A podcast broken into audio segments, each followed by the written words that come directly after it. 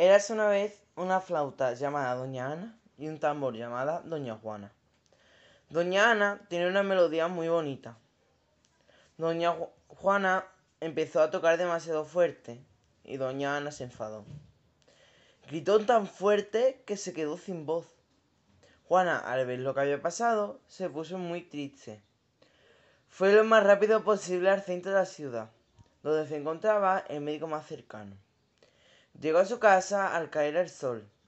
Cuando llegó, le dio la medicina que le había dado el doctor para que se pusiese buena. A la mañana siguiente ella estaba feliz. Ahora podía tocar sus melodías como siempre, y a partir de ahora ya no volvió a tocar más fuerte de lo normal. Y hasta aquí esa historia de Doña Ana y Doña Juana.